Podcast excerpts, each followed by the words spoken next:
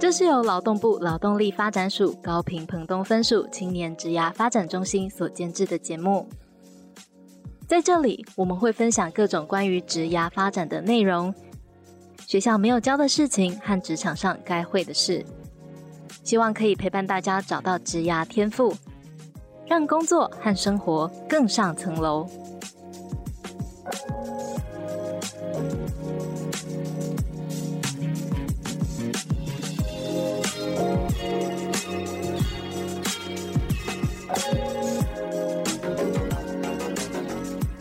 Hello，欢迎大家来到幼师沙龙，我是 Echo，我是吉儿。今天呢是我们的尬聊新鲜事的单元。那这个单元呢，主要呢是设定聊聊我们职场上的一些新鲜的话题，以及职场上的一些黑暗的厚黑学议题。那今天也是我们那个春节开工后的日子。所以特别适合聊 聊这个单元哦。我们今天邀请到的呢，是在职场上打滚多年之后，呃，看透职场百怪，决定创业的职友创新职涯发展与咨询的创办人陈伟成老师来上节目，跟我们的聊聊。那我们请 伟成老师先跟我们听众打声招呼吧。好，Hello，大家好，我是伟成。那很荣幸今天能够来到这边，来跟大家聊聊关于职场的部分。其实伟成老师也是蛮多知名平台的专栏作家，嗯嗯嗯、像是呃关键评论网，然后 Cheers 杂志，其实都可以看到伟成老师的文章。嗯，那其实呃伟成老师的能讲的专业其实还蛮多的，像是职涯定位、职场策略、心理测验解析，嗯嗯、然后生涯排卡的咨询，还有生命设计，嗯、都是伟成老师的专业领域。嗯，那咨询的族群其实从高中。一直到中年上班族其实都有，对对对对。那其实多年来也帮助很多人找到理想的工作方向。嗯、那其实也蛮多次受邀到 YS 这里分享的。哦，对，蛮常来的，感谢感谢。没错，所以那个伟成老师其实在经历过。这么多的 所谓的职场样貌之后呢，从、嗯、大公司的一个体制，嗯、然后呃还曾经转换到新创公司，新创公司，然后到再到现在自行创业、嗯、当老板。那我们可以分享一下，呃，你的就你的观察，嗯、什么是职场上一个最重要的一个适应能力？职场上适应能力，其实真的要讲的话，其实可以很多面向。那我自己觉得啊。呃还蛮棒的一点就是，如果你能够和各式各样的人一起合作的话，我觉得它会是一个很棒的市场适应力啊。嗯、因为但其实跟各式各样的人合作很难诶、欸，真的很困难。你就像朋友好了，交朋友你也是固定跟几个呃可能相同兴趣的人在一起这样而已。嗯嗯嗯对，就其实真的很不容易。那我自己的经历的话，就是也是呃和不同人接触之后。哦、呃，过程当中就开始觉得说，嗯、哦，好像跟有些人比较合，跟有些人可能没那么合，对。但是我自己的话，我觉得我比较喜欢啊、呃，我自己是蛮开放，我觉得说，哦，可以合作看看。然后在合作的过程当中，哦，有的好像可以继续下去，有的可能就是这一波，对。那那可能哦，我自己觉得我在面对各式各样的人的时候，我基本上我的心态，我就觉得说，哦，每个人都可以有每个人不同的追求，每个人不同的 style，因为这本来就是做职涯咨询的时候，我们很在乎的一件事情。嗯对。那我自己就是在这个过程当中，就去思考说，哦，那我们的目标可以一起前进的会是什么？嗯、这样子，对。所以我我自己觉得我的尊重 包容的这个个性好像蛮强烈的，对对对。所以，嗯、呃，哦，也是因为我大大部分在看到每个人的时候，我都会着眼于哦，他的优势还有他的强项可能会在哪边。对，然后对于相对应可能会有的劣势，我当然也能够想象，但是有时候也是超乎我的想象，对，有时候哇，可以怎么那么 over 这样？对，因为我之前鬼故事就是这样，对对对，我之前在大公司里面，然后就像我觉得印象很深刻，就是曾经有一个别部门的工程主管就跟我的直属主管就说，好，我就讨厌陈伟成没有理由。嗯，然后那时候就听到我的直属主管跟我转述这件事情的时候，我就想说，这很傻眼。对，就是你想干嘛？就是你想表达什么？你想表达你讨厌我，就是因为你讨厌我这样子吗？哦，对，因为就是哦，那时候在合作的时候，那个那个经验真的还蛮特别的。就在职场当中，有时候就会发现有些人他特别的。嗯，爱恨分明。嗯，爱恨分明嘛，或者是说他特别双标，然后那个双标真是很荒谬的双标哦。每个人有不同的怪癖。对啊，然后再有经历过有一些人，就是哦，他特别情绪化，然后那个情绪化、嗯这个、好像还蛮容易遇到的，这种还蛮容易遇到。就是那个情绪化会情绪化到，就是我觉得他没有原则和标准，就是他、啊、他情绪很好的时候，他觉得哇，大家都好棒哦，什么事情都完美，什么事情都可以可以，OK OK 没有问题，请假没有问题，嗯、就是你讲这没有问题，然后大家都很棒。然后他情绪一不好的时候，他就会到处挑剔，觉得是你为什么做这东西，然后产品很烂啊，或什么之类。啊，那他完全就是觉得他完全没有没有立场，他完全不记得他前面讲过什么。这就真心蛮多的。我觉得很难适应的是，呃，明明自己没有做错事。哦，对对对。然后就被就被讨厌了，可能是因为我身为呃某一个性别，或者是、啊、对，对我身为我自己，然后就忽然被讨厌。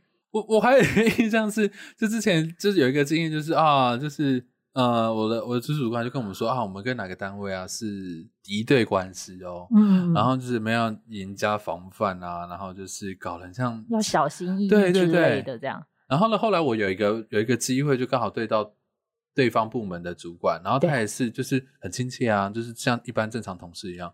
对，然后就想说，这个到底发生 什么？到底是什么？对，到底怎么去？就是现在是哪一出？我觉得对方还蛮正常的，啊，就是现在是发生什么事？但这个在职场上应该很容易会发生。对啊，就是无止境都会有这样子，对，蛮长的。所以后来我就有一阵子就当自由工作者，然后嗯。因为因为对我来讲，我很 care 人，就是如果那个人，就是我我其实我的理念性和做人性格其实还蛮强的，所以我只要知道对方就是就是他也不 care 身边的人，然后就是比如说做产品或做客户，就是也也没有品质的，啊，我真的很崩溃，然后我我就很痛苦，我觉得每天看到他，我就很逗逗啊这样，想说对，就是 就因为他的可能就会是这种性格人，就会是比较以功利为主，对对对对对，出发点，就是他只要。东西弄一弄，踩着别人走上去都没关系。对，交差就可以比较比较是目标导向，对，整个目标导向的部分。对，然后我就发现我太 care 人了，嗯、所以我真的要慎选我的伙伴。所以那时候在当自由工作的时候，我其实超快乐的。其实现在后来创业，我也很谨慎选择我的伙伴。嗯，所以我觉得伙伴对了，然后在百分之八十以上我都会很快乐。嗯，但那个人错了，我再怎么样适应他，或者要怎么磨合，我都觉得天哪，我现在是要。就是我要 对我要退让到什么程度，我要戴假面具到什么程度，这样子。嗯、那其实刚刚伟成老师也分享了很多自己的经验，还有观察。那嗯、呃，那什么是职场上最重要的适应力？就像其实有很多青年，他们是其实不能挑选，嗯嗯，比较难去挑选、就是、挑选身边的同事的，的。那这样要怎么办呢？其实。其实我觉得这就是会牵扯到最近很大的新闻嘛，是就是那个王先生的事件啊，哦、对他们的家庭事件。过，过完年之后，大家可能会比较淡忘，哦、已经淡忘，哦，已经淡忘了，是不是？没有，录音的时间在比较早。录录音的时间在比较早，就是我觉得就是人与人的事情都是这样，就是嗯，我觉得如果要一味的事情，最后真的很辛苦。嗯哼，嗯，在隐忍。对，就是因为，而且有时候有些东西是你真的很难妥协的东西，真的没有办法。对，那比如说像有些人就觉得说，我会不会用爱可以感化他？我是不是只要跟他沟通就可以？但基本上我是一个蛮悲观的人，我就觉得，天哪，他的家人和他另外一半都没有办法改变他，你怎么奢望你一个同事，啊、或者你一个部属，到底可以改变他什么？就是完全不相信。没错，对，所以我我通常反而鼓励大家是，你要先好好了解你自己，就是你的大方、你的性格，比如说像是我常常介绍职业兴趣啊，哦、你的价值观，对，是是是你的大方向先找到一个符合百分之。六六十百分之八十的地方，然后再来谈磨合，我觉得这样比较好。嗯、所以我觉得这个适应力的话，与做适应它比较像是说，呃，自我了解，嗯嗯，呃，自我了解，对，那自我了解会牵扯到说你后续怎么去适应，对。嗯、那我觉得自我了解到某个程度，像，所以我知道我喜欢跟什么样的人，然后喜欢做什么样的事，啊啊啊所以所以过程当中有时候真的不想到，就是合作到一些很雷的伙伴啊，猪队友的时候，嗯、我就会告诉我自己。就是这一波而已，就这一波。啊、我人生跟他交集就只有这一段时间，这个地狱会过去的，都会结束的哦。所以，就是当我知道说、嗯、啊，我这个地狱不会持久的时候，我觉得很多东西都还蛮能够接受的，你就可以比较看淡。对对对，所以与呃适应的话，就像刚刚回应挚友的话，就是哎，那怎么样适应？你就没有办法挑选伙伴，像这件事情，其实我真心的鼓励大家，反而是。你要多认识一些，不管是其他的伙伴、这个产业的朋友或客户，嗯、就是尽量不要最后让自己无法选择。嗯、我觉得当你走到无法选择的时候，嗯、不管怎么样都很痛苦。没错，没错。对，但是你有还可以选择的时候，你就会觉得啊，这啊，反正就阶段嘛，就是很多东西可以忍受这样子。我我自己觉得啦，对，就是反而是不要让自己最后走到没有办法选、无法选择的这个程度。前面的就是拓展，不管是认识其他的朋友啊，然后有一些其他的机会，嗯，就是不要让自己锁在一个范围里面。因为我太过狭隘，对，因为我做咨询一段时间之后，我就发现哇。尤其在职场当中，就很多人就做一做，嗯、然后到后来他没有办法离开这个环境。嗯，对是是是。那有时候在一个职场太久，会嗯比较害怕被卡在，对对对对对，或调会比较丧失那个职场的迁徙能力、啊。对对对，但是我、嗯、我真心的觉得，尤其在现在时代这样。会蛮危险，因为现在公司倒的也蛮快的嘛，然后因为积压那么久，对，是是是，那你只能被锁在一个地方的话，其实真的本人会很害怕，会比较辛苦，对，会会比较辛苦，嗯、对啊，所以反而是我会鼓励大家培养可移动的能力啊、而不只是只有适应的能力这样子。所以适应力跟可移动能力都非常的重要。嗯，嗯，对对对。那，那我觉得就是回到适应力的话，我觉得另外就是啊，我会有一些原则方向之后，我的弹性是比较大的。嗯，对对对，那其实这个看人啦，有些人他就是坚持原则，那有些没有，就是有些人就是还是可以多多少少有一些弹性。对对对，嗯，但是也真的有人没有办法，这还是要看对看看对，有些人真的原则性很强，但是我也相信，哎，他好好发挥，他可以完成一些很了不起的事情。对对对，因为你要完成一些了不起的事情，真的要自律很久。比如说你要成为什么健身材健美很好啊，运动员都蛮需要这样的原则。对对对对对，嗯。其实我们刚刚谈到蛮多的，像是跟同事的相处。对，那其实呃，职场环境啊，其实要怎么提升自己的敏感度，在自己的职场上能够更快速融入。因为其实呃，其实蛮多的新鲜人，他们是呃，可能还在了解自己的过程，对，所以他们呃，可能需要一个方向，然后让自己知道可以怎么样的努力。通常第一步的话，我会鼓励大家，你先。多听少说，你真的千万不要随便讲话，然后不要随便表达你的立场，不管是怎么样的立场，不是在公司做事情的立场，对公司经营的看法，或是你甚至小到你个人的感情观或者是信仰观。为什么？因为我觉得有些人真的不太理性，就是然后甚至你表达什么话，他就帮你贴标签，他觉得你是站在某一个人后面的，对你可能就是某一派。对，那我觉得在。觉察到这些情绪之前，你轻易的表达或说话，真的都还蛮危险的。因为像我第一份工作在大公司里面，然后人很多，然后我们经常都有跨部门的群组，然后还有那种群组里面就十几个人、二十几个人也有，甚至有主管，对对对对对，高的主管，对，就各种，然后横向纵向。那我我那时候就是后来，我真的每发一个东西，我都特别特别的小心，嗯，就是不会呃。特别的指出某一方的问题或等等之类，通常你要做这件事，就表示你要挑起战争了啦。所以我不会，我不会特别特别做这种事情。然后讲话的话，也会尽尽可能的委婉，是对，你就不要让任何人觉得说我在指责谁或什么之类的。因为有时候你真的没有这个意思，但是别人会就觉得说你就是在攻击他，或是有些人会拿你这段话就说啊，你想对，他就觉得就帮你下套，然后就觉得说你就是一定要干嘛。哦，那时候真的。很累，然后每发一个讯息，我都要考虑很久，嗯、然后修改很久这样子。嗯，嗯，所以我觉得第一个是你真的要多听少说。就刚开始就是在你发、嗯、发现到那个情势的时候，像像不同的公司，然后有时候就会发现，哎，其实你这样认真观察他们的彼此的谈话内容，其实你就会就会开始感觉到，有些在公司里面他话语权是比较大的，嗯、那有些人他可能好像。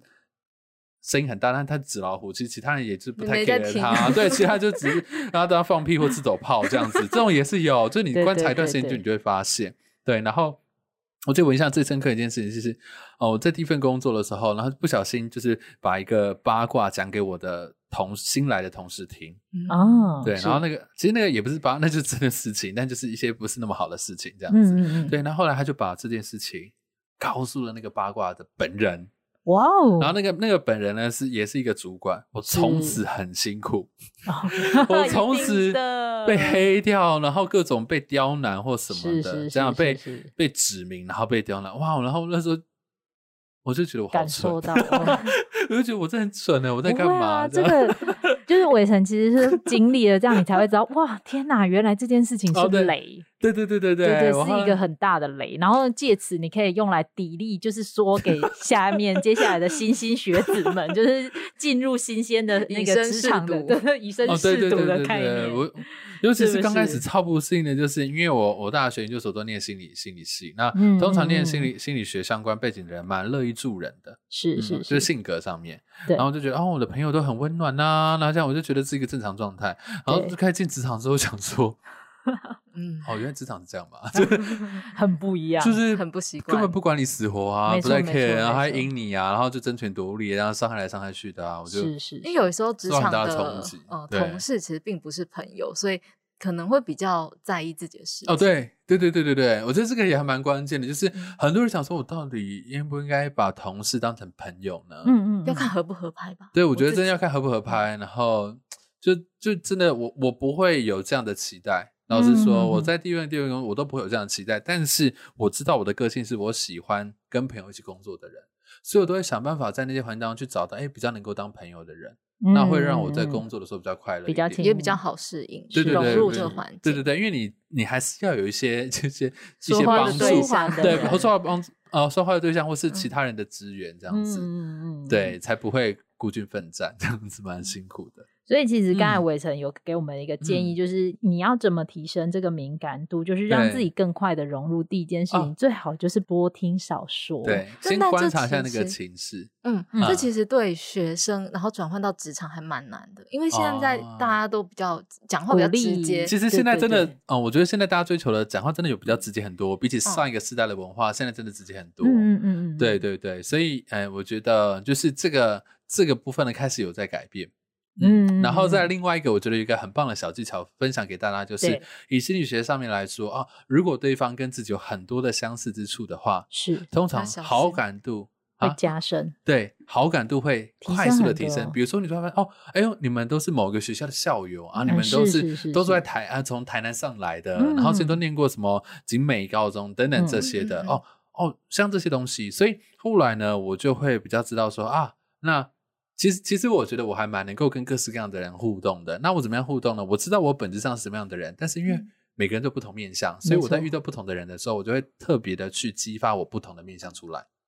比如说，那有些人就是啊，我知道他就比较想要谈商业，或者他比较严肃。那有些人就是他喜欢谈一些疗愈的小东西啊，有些人喜欢疗愈啊什么的。那本来其实我们每个人互动都有那个层面嘛，我就会特别激发我的那个层面，去跟他应对。对对对，或者说去跟他找到一些交集。哦，原来你喜欢打羽毛球啊，原来你喜欢吃日式料理啊什么之类的。然后找共同点。对，我会快，就刚开始会聊各式各样的东西，然后找到一些关共通点之后，哎，我会很开心的跟他分享。嗯，我觉得这是一个很棒的做法，因为你没有戴一个假面具，你就找到你跟他的共同点。那这样自己的生活也要很丰富哎、欸，不然 他聊羽球就嗯哦好，对，自己自己的生活蛮丰富的。那我我我觉得我比较特别，我确实蛮喜欢丰富一点的生活这样子。嗯，所以也看不同人的性格啦。对对对，所以其实其实还是要推荐大家最好一开始进去的还是要先好好观察。没错没错，好好观察是一定要。然后观察之后，你再去找到跟彼此，比如说在工作或利害关系人那些共通点，对，然后从中去获。获得一些彼此之之间有可能可以互互动的协助，嗯，嗯，嗯，那这样其实可以让你在职场上更快的可以融入。这样对，我觉得还有一个职场适应还蛮重要，就是我觉得大家谈职场适应，我觉得核心的就是和主管的合作，我觉得蛮重要，因为大部分大大部分人的离职的原因，对，就好，大部分离职原因都是因为主管，没错没错，嗯，就是至少占一半以上。对，我自己有主管会直接影响自己的自己的业务。对对对，影响业务，然后还有你的就是一些很多啊，对对对对，我觉得这个还蛮关键的。所以像我的话，就会蛮主，我会鼓励大家，就说哦，你要主动的跟主管约时间，讨论一下他对你的期待，对这些事情的目标和期待，还有他比较喜欢的风格会是什么。嗯，对，像我有一份工作的经验的话，就是哦，啊、呃，主管刚来，然后新的空降这样子，然后我就刚开始就，因为他也蛮乐意谈的，我就因为本来就擅长心理测验嘛，我就跟他做了一下心理测验之后呢，我们再分享来聊，然后我就解开了我的一些疑惑 啊。对，原本对我们原本我对他性格有些误解，因为他的呃，他那时候刚来没多久，然后他就、嗯、他就开始说，哎，陈伟成，那你可以把你之前要做的事情 work plan 可以展来展一下吗？然后什么时候要做什么，要完成什么东西？那呃，我们就每每每个礼拜就很有条理的，就是跟我核对一下。然后，然后我就很有压力，压力很大。对，对，对，因为我自己是，我会自己会 control 这个进度。对，但是可是要列出一个表就对，列出一个表基本上很难。然后再就是，只要我发现有人在关注我的时候，其实我压力是很大。嗯，就我觉得，就是我好好把事情做完，就是但有人在 control 的时候，我就会觉得哦天哪，我好像被检核审视，每天都在考试一样，所以压力很大。然后所以刚开始就有一点痛苦。然后大家做完这个测验，然后我跟他分享说，我就发现哎。原来他觉得他自己是一个呃不太自律，然后比较弹性的人，所以他需要用这样的事情。对对对对，我好震惊哦！哦原来他是他觉得他自己本人真的太弹性，然后太没有就是规律了，所以他会希望就是他的和伙伴的合作模式是这样。哦，怕两个人都松过头。对对对对对，原来是这样。然后我就。哦，有一种恍然大悟，恍然大悟，原来他不是很抗控制狂，原来他是，哦，他比较喜欢这样，嗯。啊，原来他是想要弥补他自己的一些小问题，对，然后所以我会说瞬间大幅增加对他的理解和接受，对对对对对，然后后来我就有跟他谈，就说啊，呃，你担心这个事情不太会发生在我身上，因为我我会 control 好，但是我可以跟你讲说进度怎么样，状况怎么样，我可以跟你讲这件事情，这是没有问题的。就协调一个比较好的、嗯、好的合作方式。对，但是我就发现说，其实台湾人很少，就是很少人会直接跟主管去互动谈这件事情，比如说彼此的工作风格，对，会想到要跟主管呃谈这件事情，感觉会压力很大，或者是协调这件事，就觉得协老板是不能协调的，好像就要听令，会会会有点害怕。呃，确实有一些人真的你无法跟他谈。老实说是这样，对，还是要看对象啊。对，还是要看对象。如果真的没办法谈，我就会选择，那我就离开啊。那如果是可以谈，对，然后，是找下一个地方嘛。反正世界那么大，世界那么大，是啊，是啊，是啊全世界都没有我的容身之处，也不容易吧？不容易吧？对，这个世界人那么多。怎么样的怪咖也都 有，有真的。所以其实刚才那个维晨老师有提到，因为像现在，嗯，上班族真的要面对很多不同类型的人，然后还有可能是你的主管，有可能是你的同事。对，那是不是刚才讲到就很重要一点，就是可不可以找到彼此之间的一个沟通跟相处的方法，就可以让彼此的工作都更顺利，这是一件非常重要的事情。嗯，那有没有什么样子的一个 pebble 可以提供给听众说，嗯、那我们要重点是要观察什么？因为其实像老师你刚才讲的是，其实你很会做心理测验，但是我一般听众，一般听众我不会啊，嗯、那我怎么办呢？嗯，一般的人的话，也许我觉得可以直接询问一下主管，就是哎，你会比较希望我跟你报告的方式是哪一种的？要很仔细的吗？嗯、还是说？大方向就好呢。那比如说，你比较喜欢看到简报，还是我只要你比较喜欢通电话？嗯，就是我觉得其实是可以问对方的一些习惯，或是主动的就说自己的一些习惯。因为老实说，大部分的人都希望其他人有读心术。嗯，我不用告诉你，哦、你就懂我。是是是。其实大部分人都、啊、都会这样哎、欸。啊，对，这这也是这个是一个很大的问题，对对，这在情侣相处之间也很会情侣啊，家人朋友啊，主管同事，全部都会，全部都会，就是大家都会默默的期待你应该要懂我，你要懂我，不用说，但你就可以懂我，嗯，然后呢，因为我也会常常讲一些沟通的课，然后我就说，千万真的不要这样，不要再这样了，你不讲，真的没有人会懂你，所以最简单让别人懂你的方式就是你讲给对方听。直接讲，对，就比如说，哎、欸，可以，然后或者是直接问对方，而且其实通常你这样问，主管就觉得哇，你好贴心，你怎么那么成熟，然后很老练这样子，嗯、你就会问这些东西，对，然后他可能会跟你讲一些，哦、或者他可能因为有些人他自己也蛮乱的，他也没什么答案，对对对，对，很害怕就是这样。其实我真的很害怕这种人，其实、嗯、我到现在还是我没有办法接受，就是一直跟这样的人互动。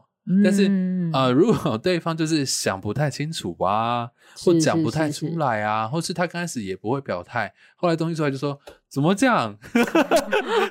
有没有既视感？到处出现了，很熟悉，对不对？有。后来，后来我最鼓励他，就是哦，那你刚开始在跟对方谈，或者是对方在讲的时候，你先找找一些找一些东西 prototype，比如说你要做一个杯子哦，那这种吗？还是这种呢？哦，你要做这个，就是一些让他看到，就是一些 demo 的东西，demo 的东西，直接让他很有感。对对对对，然后他也说不出来的话，你就直接找给他，是不是这样？就是这个，就是这种感觉。就比如说，哦，你要做这个专案哦，那呃，要做到像这个 像这样子的程度，还是这样简单做就好？程度对对对，就是我觉得很多人真的都这样，就是 真的没有想清楚，也没有练过表达。是，对，我觉得这。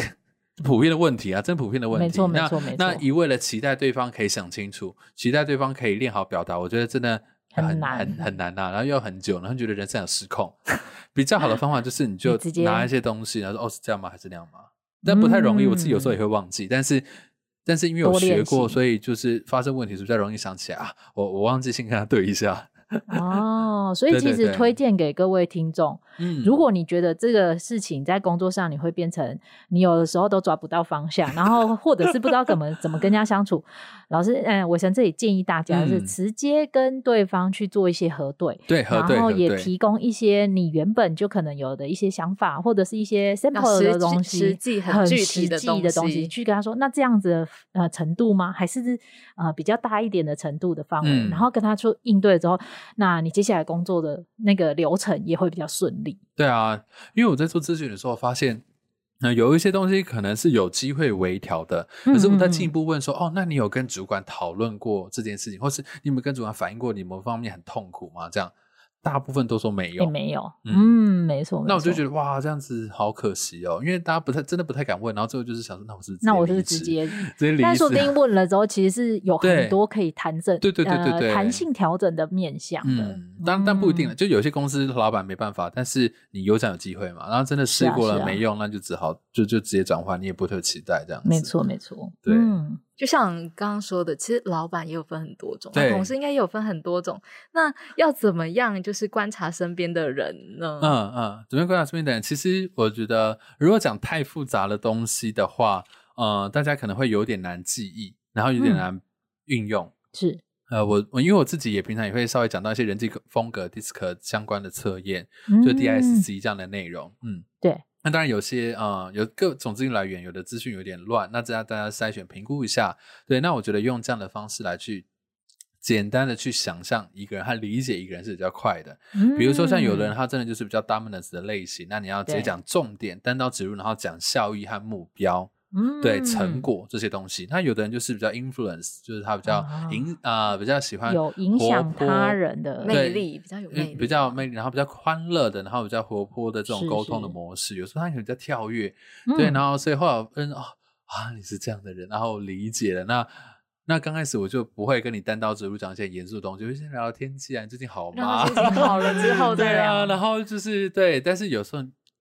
这个时间沟通的时间就很长啦，这但就是、嗯、就是对。但是当我我觉得，嗯、呃，当我学习这些性格理论啊、心理测验的东西，我觉得很棒一件事情，就是我比较能够去理解到别人。去同理他，对，比较能够同理他，比较能够理解他。那光这个就赢了一半了，因为你发现就自己比较不会那么容易爆炸 或生气，就想说怎么这样想？对，我就不会因为不理解然后而产生误会。我觉得理解是一个增加同理心和就是降低情绪反应的一个很重要的方式。像我就知道说，哦，你是 influence 类型的人，所以我就知道说。对，你有时会对你表现这样是合理的，你这样我我可以理解。那我就是再稍再把它带回来，带回来哦。嗯、对，那我知道你是比较就是 picky 的人，比较挑剔，然后比较严谨的人。那我就会很认真的跟你，就是我会准备好，我是先想好，准备好文件资料之后再跟你讨论。嗯，这样子，对对对对对。所以我觉得啊、呃，如果是一般的状况的话，DISC 的这套概念 DISC，那大家可以掌握一下，蛮好用的。所以，伟成老师其实讲到这个 DISC，就是一个人际风格的一个测验。那其实 YS 也有拍 DISC 的职场 片的影片，我们会在呃这个这个节目里面放上连接。大家如果有兴趣，可以直接点进去我们的那个 YouTube 频道看，因为我们有拍了就是 DISC 的老板类型，你要怎么应对？这个很实用，这个很实用，这个很实用。这个没有套好，就是但是真的 YS 都会有这样子的部分跟分析。西，可以让大家看一下说，说哦，那你可以自己先评估看看自己老板是哪一个类型的人，对对对对，我今天然后你就可以去应对他这样子。啊、嗯，今天刚好我们上课的时候也有带到这个环节，然后我觉得我之后在上课的时候可以顺便放这个影片给，给大家看，对，我觉得蛮有实体感的，很有感觉。对对对对对，因为我们里面拍的真的很有那个，是因为有这种性性格。哦哦，好好好，太好了，我下次可以放进来。我会在连接上面放上，如果听众有兴趣，可以直接去点连接，然后就可以连接过去看老师刚才提到的那个 DISC 到底是什么样子的一个人人的风格的那种特质，这样。那其实刚刚伟成老师有大概提及了一下换位思考的概念，嗯，那像是换位思考这能力要怎么培养呢？因为像是我们刚刚说的，哎，就觉得人家跟我们想象的不一样，就很容易暴怒，他怎么会这样想？嗯那我们要怎么 样？呃，可以站在别人的角度，然后观看那一件事情，换位思考真的很难。他他这其实有一些不同的方式，那你啊、呃，我都分享，然后大家可以去思考一下。那有些比较内向的人的话，他可能不太擅长或喜欢跟各式各样不同的人一直来往、social 和交际，嗯，嗯，嗯，很心累，对，会比较心累。可是像心理学家有发现，如果我们平常可以多看一些。故事型的、报道型的人物角色或小说这种东西，那其实因为这些故事它都会描述不同的人，是，所以等于是在我们的心中会增加对不同的角色的模型啊。原来有这样一个认知感，对，原来有这样子很 social 的人，原来有这样很内向的人，原来有这样子很认真努力的人，原来有这样就是讲讲而已，就是小人也有，就是对，因为在这些故事当中都会出现。对嗯，所以当呃喜欢看这些东西，或者说哎有意思去看这些东西，帮你比较能够建构。所以像比如讲喜欢看剧啊，像《甄嬛传》那种就很典型嘛，啊、是是是，他不同的人他如何在里面，然后做些政治的角力或什么的，然后就、嗯、没错没错，像这个多去接触小说故事，这个其实会有很大的帮助。是，然后再来另外一个就是，如果你实际喜欢认识不同的朋友或伙伴，对、嗯，那你其实大量接触的过程当中就越来越能够对，但是就是也。也不是说只有接触啊，你接触还要加上思考，对，对所以就想哦，会想说，哎、欸，为什么他他的对对对，他会这样想？对对对，为什么他会这样想？做做这件事情？对啊，所以有一些角色剧情啊，有一些小说故事，或有一些什么性格理论这些，哎，可以稍微接触一下，哦，都会蛮有帮助的。嗯、或者是像我们心理学也常会用一种角色扮演的活动，对，假设你现在，嗯，啊，因为就比如说大部分人是没有当过主管，或呃，或尤其是没有当过老板。呃，可能没有这样的经验，所以很多时候沟通或什么时候会真的很难去想象对方到底要什么，要什么，想听什么，不想听什么。对对，所以像比如说我常讲课的时候，就请大家稍微模拟扮演一下。如果你是老板，对，你就是扮演这个类型，你扮演那个类型。对，那你去体验一下，通常效果好一点。当然跟实际上还是有落差，可是总比你空想然后想不出来真的好很多。嗯，所以有些角色扮演的活动啊，对，所以。就是扮演之后，真的就比较能够想象。像有时候在带牌卡的活动，然后就说哦，假设你今天开一家店，然后呢，哦，你可以就是无限的资金的话，哎，你可以找你想要找哪些角色来帮你开你的店，这样子创业。嗯嗯嗯。那如果假设今天资金只剩下三分之一，那你会砍哪些人？你会留哪些人？所以就让大家去模拟一下哦。假设你是老板，然后你要做出这个决定，所以大家就会发现哦，难怪为什么很多中小企业一个人顶三个人用，但是因为他真的没有钱，嗯、但这件事又要做，所以他的职能就是很混乱、就复杂这样子。嗯、对，就是透过这种角色扮演的活动和游戏，让大家体验一下。哦，这真的会让大家其实会有当下会很有既视感，对对对，直接在那个会觉得说哇，原来是这样。然后如果你自己也会想到说哦，原来自己在遇到的这些上面或主管或老板的想法真的是这样。嗯嗯嗯，那可能也比较可以同理。对相对性的也会觉得哦，我我比较可以知道他到底在平常暴怒些什么了。对啊，对啊，对啊，对对对，我觉得有一些体验还不错，这样子。嗯，了解。好，那我们今天呢，非常的感谢我们的伟成老师来跟我们分享这个在职场上需要多多观察一个职场氛围的那种洞察力跟适应力。其实老刚才老师讲了好多，然后我觉得 听众应该都可以收获不少。那借此呢，提升自己的一个呃辨识不同人性格的能力，也可以让自己在职场上会有更游刃有余，会如鱼得水啦，会比较如鱼得水，嗯、就不会觉得那么痛苦。那也祝大家今天呃在新春的部分开工愉快喽！那我们今天再次谢谢宇维成老师，谢谢，谢谢，好，谢谢大家，谢谢大家。那我们下一集见，拜拜，大家拜拜。谢谢你的收听，如果你有任何的感想或是回馈。现在就到我们的 IG 跟脸书上给我们一些 feedback。如果你喜欢我们的节目，不要忘记订阅并留下五颗星评价，给我们一些鼓励，并分享给身边更多人知道。谢谢大家，我们下集再见。